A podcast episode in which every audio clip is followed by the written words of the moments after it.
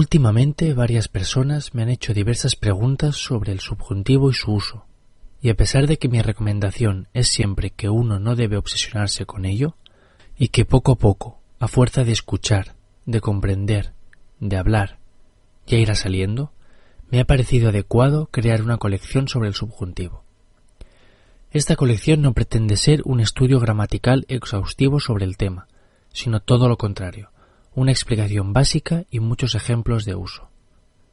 Así pues, la colección contiene una primera lección con una explicación gramatical básica y sencilla con tan solo algún ejemplo descriptivo. Las demás lecciones son textos o historias en los que trato uno de los casos específicos de uso del subjuntivo de forma más extensiva, pero en contexto, es decir, es una historia o un texto en el que aparece muchas veces ese uso concreto para que quede lo más claro posible. En un principio se trata de una colección para un nivel avanzado, no por la complejidad comprensiva de las lecciones, sino porque considero que el manejo del subjuntivo es un tema avanzado de la lengua, de perfeccionamiento.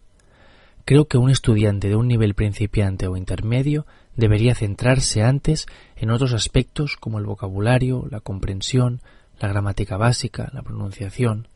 y dedicarse al subjuntivo cuando ya se sienta más cómodo con el idioma.